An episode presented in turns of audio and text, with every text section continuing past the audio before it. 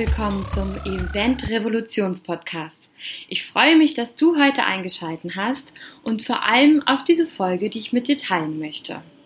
Doch zunächst einmal möchte ich mich unglaublich doll bedanken für all die wundervollen Kommentare, für all die tollen Sprachnachrichten von euch Herzensmenschen, die mir immer wieder ganz, ganz viel Mut machen und äh, mir zeigen, dass ich auf dem richtigen Weg bin. Man spricht ja doch hier in dieses Mikro, weiß immer gar nicht so genau, kommt es jetzt irgendwie bei den Menschen an? Ist es das, was ihr eigentlich vielleicht auch hören möchtet oder ist es etwas, was euch weiterbringt? Und daher möchte ich hier nochmal euch ganz, ganz herzlich dafür danken, dass Rückmeldungen kommen, dass äh, Sprachnachrichten mir geschickt werden und vielleicht habt ihr einfach Lust, mir auch mal zu schreiben, worüber ihr gerne das nächste Mal eine Folge hören würdet oder vor allem, was euch gerade besonders beschäftigt. Ich möchte dazu auch eine kleine Veranstaltung erstellen und die wird im Oktober stattfinden. Also halte dir einfach mal einen Abend im Oktober schon mal frei. das Datum werde ich euch noch bekannt geben und den Ort und äh, werde euch natürlich dann auch zur Veranstaltung einladen und hoffe, dass wir einfach da mal in einem ruhigen, äh, in einem ruhigen Rahmen gemeinsam besprechen können, was euch so beschäftigt und was vielleicht auch in diesem Podcast euch weiterhelfen könnte. Und jetzt geht's einfach mal los. Heute geht es nämlich um das Thema, jedes Event ist wie ein kleines Startup. Wieso wie ein kleines Startup? Also ich bin der Meinung, dass jedes Event genauso aufgebaut ist wie ein Unternehmen. Vor allem aber eben wie ein Startup, weil die Leute sich nicht kennen, sie arbeiten nicht bei jedem Event immer miteinander zusammen, sondern für jedes Event kommen die unterschiedlichsten Dienstleister, die unterschiedlichsten Unternehmen, Gewerke, Agenturen zusammen mit einem und demselben Ziel.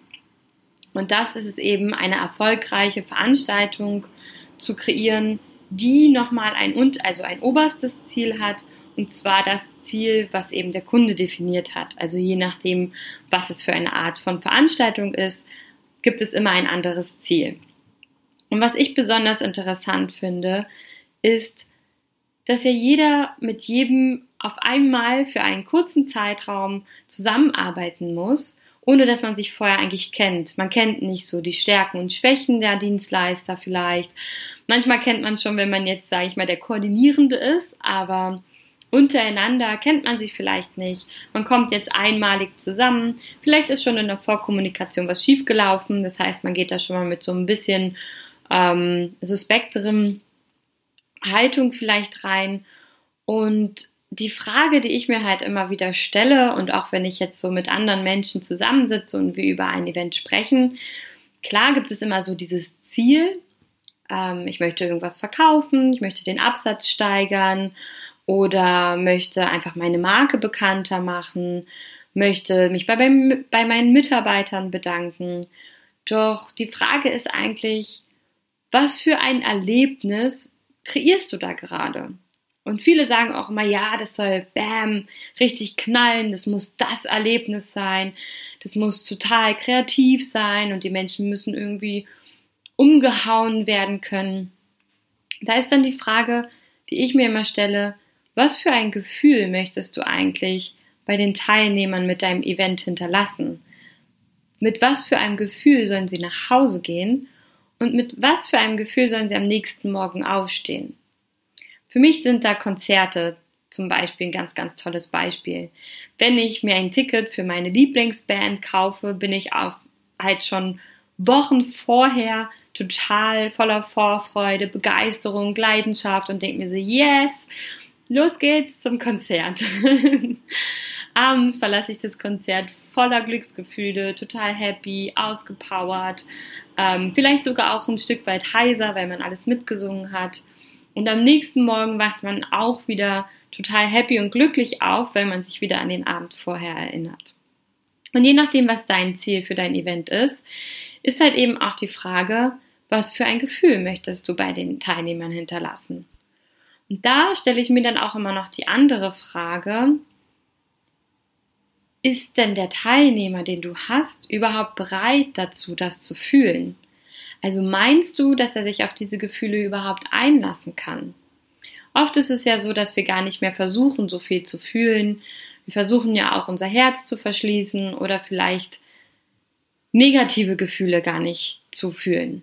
Und oft geht es eben aber auch bei Veranstaltungen manchmal um Veränderungen, um Themen, die man anspricht, die halt auch negative Gefühle hervorrufen können, je nachdem, was für ein Teilnehmer dort sitzt. Und ich denke, dass wir uns damit viel zu selten beschäftigen, denn auch in jedem Startup ähm, gibt es glaube ich, jedes Gefühl, was dich begleitet. Von totaler Euphorie zu, oh, jetzt kommen irgendwie die ganzen Hindernisse auf mich zu, boah, ist es dann wieder überhaupt das, was ich eigentlich möchte? Ist es überhaupt das, was die Kunden möchten? Und so ist es irgendwie ja auch bei einem Event. Und daher bin ich der Meinung, dass man sich bei beiden ganz klar machen sollte, wie ist die Rollenverteilung? Was möchte ich rüberbringen? Und mich würde es halt auch besonders mal interessieren, was so deine Meinung dazu ist, wie du darüber denkst und ob du dir überhaupt mal Gedanken gemacht hast, was dein Event für Gefühle bei deinen Teilnehmern, Kunden oder Gästen eigentlich auslösen soll. Ich freue mich da ganz, ganz doll, wenn du mir einfach mal bei Instagram oder Facebook einen Kommentar unter dieser Folge da lässt oder mir gerne auch eine Sprachnachricht schicken kannst. ähm, genau. Und genau über solche Gefühle, aber halt auch über Herausforderungen oder über Dinge, die uns einfach so tagtäglich beschäftigen, möchte ich gerne auch bei der Veranstaltung mit euch mal sprechen, um einfach diesen Podcast nochmal ein bisschen mehr auf euch einzutun, ein bisschen mehr die richtigen Themen für euch raussuchen zu können und wünsche mir da von euch einfach gerade auch ger gerne ein bisschen mehr Aktivität, wenn das sozusagen für euch passend ist. Doch jedes Startup ist, äh, jedes Event ist wie ein kleines Startup. Das heißt, dass ja auch jeder eine bestimmte Rolle hat. Am Anfang ist man oft ganz alleine mit der Idee von seinem Event, vielleicht ist man auch zu zweit oder vielleicht auch zu mehreren, mit einem größeren Gründerteam zum Beispiel. Doch die Frage ist immer am Ende, wer übernimmt, wer übernimmt welche Rolle und wie teilen wir eigentlich die Aufgaben auf.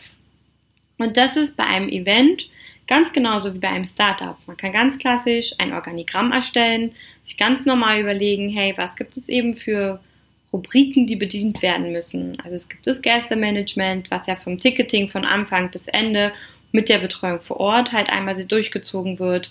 Es gibt einmal das Programm, wo Künstlermanagement Künstler buchen, raussuchen, aber auch die Künstlerbetreuung vor Ort mit dazu gehört. Und so weiter und so fort. Und so kannst du das ja alles mit aufsplitten. Und die Frage ist ja auch immer, was holst du für Dienstleister für dein Event mit rein?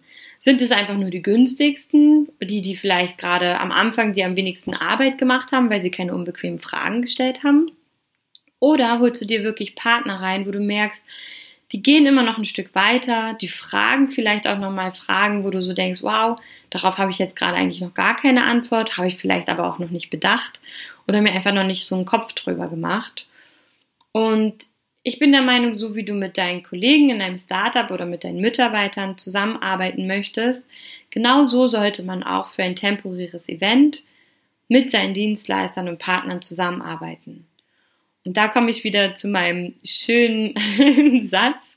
Und zwar, behandle immer alle genau so, wie du auch behandelt werden möchtest. Und ich habe es zum Beispiel aktuell ganz, ganz akut, dass ich wirklich das Gefühl habe, irgendwie, ja, es ist September, die Dienstleister sind krass überfordert teilweise, haben vielleicht aber auch einfach 10.000 Baustellen gerade selber gleichzeitig auf dem Tisch. Und viele kommunizieren das dann auch so. Wenn ich dann sage, hey, ich hatte Ihnen eine E-Mail geschrieben vor einer Woche, irgendwie keine Rückmeldung bekommen, würde jetzt doch gerne nochmal nachfragen. Und dann sagen viele, oh Gott, das ist total ne, durchgerutscht, das habe ich überhaupt überlesen, gar nicht mitbekommen. Aber gut, dass sie es nochmal sagen. Und in der Regel sind ja auch die meisten Dienstleister dann so, dass sie sagen, hey, sie haben es ja alles ordentlich gemacht. Ähm, stornieren wir jetzt einfach so, wie wenn es jetzt noch vor einer Woche gewesen wäre, wo ihre E-Mail reinkam. Also es ist immer wirklich so ein Geben und Nehmen und dass man dann dem anderen halt aber auch keine Vorwürfe macht oder den ankackt, sondern eben sagt, hey, super, danke, dass Sie mir jetzt entgegenkommen und ich wollte eben nochmal anrufen, um das einfach final nochmal mit Ihnen zu klären. Hab mir es schon denken können, dass Sie es wahrscheinlich irgendwie durch, dass es wahrscheinlich bei Ihnen durchgerutscht ist und ja, wenn man, glaube ich, mit jedem Menschen genau so umgeht, dann kann ein Event nur zu einem ganz großen Erfolg werden. Und vor allem ist jeder Dienstleister vor Ort immer gewillt, da wo dir vielleicht dann mal ein Fehler passiert ist, wo dir vielleicht mal was durchgerutscht ist, dich zu unterstützen in dem Moment. Das heißt, du stehst dann bei einem Event und sagst vielleicht, oh Mann, Jetzt habe ich die eine Sache total vergessen, obwohl ich sie mir zehnmal aufgeschrieben habe und dreimal dran gedacht und eigentlich irgendwie der Meinung war, boah, ich hätte es dann doch gemacht und doch vielleicht die Info weitergeleitet. Und dann ist es oft so, dass die Dienstleister vor Ort auf einmal nochmal Berge versetzen können, weil die Kommunikation und die Herzlichkeit einfach da war und zwar die ganze Zeit über. Und ich bin auch der Meinung, dass nur mit Druck, Stress und ja, vor allem auch Price Dumping, muss ich jetzt mal ganz ehrlich so sagen, man auf jeden Fall keine schöne Zusammenarbeit auf Augenhöhe sich aufbaut, aber vor allem halt eben auch sich ganz, ganz viele Türen verschließt. Man schließt sie automatisch durch sein eigenes Verhalten. Und egal was dann vor Ort ist, es wird immer alles einen Aufpreis haben und der Dienstleister wird dir immer sagen, ja, du hast mir den Druck wiedergegeben, jetzt gebe ich ihn dir gerne zurück. Und ich glaube, wir sollten auch Verständnis einfach haben für die unterschiedlichsten Menschen, für die unterschiedlichsten Lebenssituationen. Und so wie wir halt manchmal eben auch neben dem Beruf oder neben dem, was wir halt eben so machen, auch nochmal persönliche Baustellen haben. Und äh, die eben auch gerne mal zu so einen Hochzeiten wie im September oder Mai eben aufpoppen oder aufploppen, wir einfach Verständnis haben sollten für den anderen. Man kann offen und ehrlich kommunizieren und sagen, hey, das hat mich jetzt geärgert oder ich habe Ihnen jetzt viermal eine E-Mail geschrieben und finde es nicht in Ordnung, dass Sie da einfach nicht zurückantworten. Aber man kann halt eben auch selber, wenn man was vergessen hat oder gemerkt hat, oh, ich hätte vielleicht schneller antworten müssen, halt auch sowas schreiben wie, ich danke dir für deine Geduld, ich danke dir dafür, dass du ähm, ja vielleicht Geduld hattest äh, mit mir als Person, damit, dass das Angebot vielleicht die Erstellung länger gedauert hat. Ähm, genau, dass man sich einfach manchmal auch einfach erstmal bedankt, anstatt dass man sich entschuldigt. Das ist zum Beispiel auch ein ganz, ganz großer Mindshift, was in der Zusammenarbeit auch nochmal ähm, vieles verbessert und vor allem eben auch auf der anderen Seite nochmal ein schöneres Bild suggeriert. Genau, und im Endeffekt bin ich auch schon bei dieser kurzen Folge wieder am Ende. Jedes Event ist wie ein kleines Startup, das sage ich eben auch sehr, sehr gerne immer wieder und bin auch fest davon überzeugt, dass man genau so daran gehen sollte. Denn am Ende ist das Event das Endprodukt. Es ist das, was wir damit erschaffen wollen für diese temporäre Zeit. Und es werden auch Veranstaltungen manchmal immer länger. Auf einmal gehen sie dann zwei, drei Tage, manchmal gehen sie vielleicht bei einem Pop-up-Event auch sechs Wochen. Und vor allem bei so langen Tagen oder auch langen Wochen ist es ganz, ganz wichtig, dass man gerne gut, herzlich und vor allem auch freundlich und auf Augenhöhe zusammen arbeitet und miteinander kommuniziert. Jedes Stückchen Leidenschaft und jedes Stückchen Liebe, was du mit reingibst, spüren dann auch wieder die Teilnehmer viel, viel mehr auf der Veranstaltung. Sie merken dann auch nochmal, hey, irgendwas ist ja anders als sonst.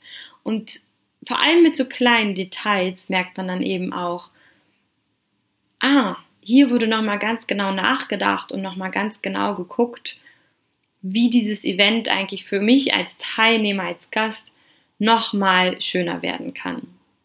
Und am Ende ist es oft so, dass wir natürlich Dinge verkaufen möchten. Wir müssen auch Geld verdienen mit dem, was wir eben beruflich machen. Es kann nicht nur aus Leidenschaft bestehen. Aber wenn man eben diese Leidenschaft und Begeisterung mitbringt und dann auch es schafft, diese zu übertragen, denke ich, dass ähm, ja, genau dieser Funken vor allem vor Ort auch überspringt. Auf dich, auf das Team, auf alle Mitarbeiter vor Ort und vor allem eben auch auf die Gäste, Teilnehmer oder auch Kunden. Wenn dir diese Folge gefallen hat, dann hinterlass mir gerne eine Rezession bei iTunes. Ich würde mich darüber unfassbar freuen und wünsche dir einen ganz, ganz wundervollen Start in das fast schon Wochenende, einen ganz, ganz wundervollen Tag heute und wünsche dir alles, alles Gute. Deine Sarah Pamina Bartsch.